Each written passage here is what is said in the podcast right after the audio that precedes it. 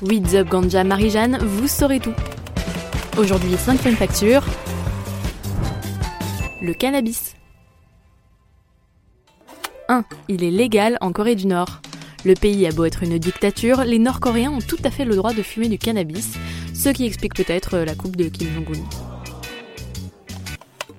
2. C'était le premier achat sur Internet. En 1971, des étudiants de l'université de Stanford ont utilisé l'ancêtre d'Internet pour faire le tout premier achat en ligne de l'histoire.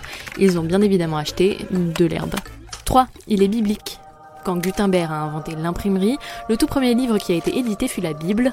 Elle a été imprimée sur du chanvre, une plante très répandue au XVe siècle.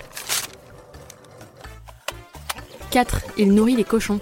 Au Bhoutan, le cannabis, c'est un peu la mauvaise herbe locale.